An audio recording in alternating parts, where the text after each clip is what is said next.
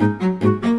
Há 24 anos na Tepsol, Nuno Botequim já conheceu muitas dezenas de estagiários. É responsável técnico da empresa e formador.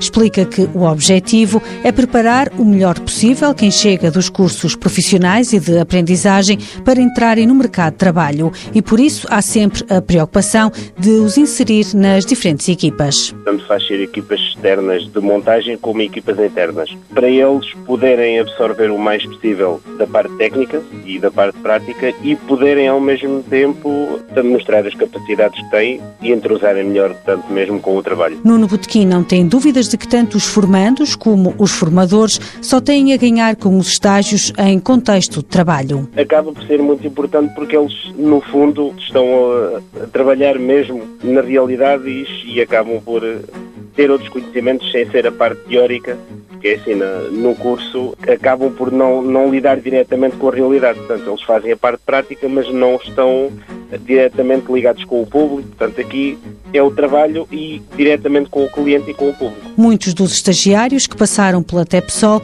conseguiram entrar no mercado de trabalho. O que me dá sempre orgulho quando passam formando por cá e que está cá a fazer o estágio e depois mais tarde o encontra a trabalhar numa empresa qualquer. Portanto, para nós acaba por ser sempre um orgulho. Atualmente, a Tepsol tem nos quadros dois técnicos que foram estagiários e atualmente são técnicos superiores e acompanham as formações.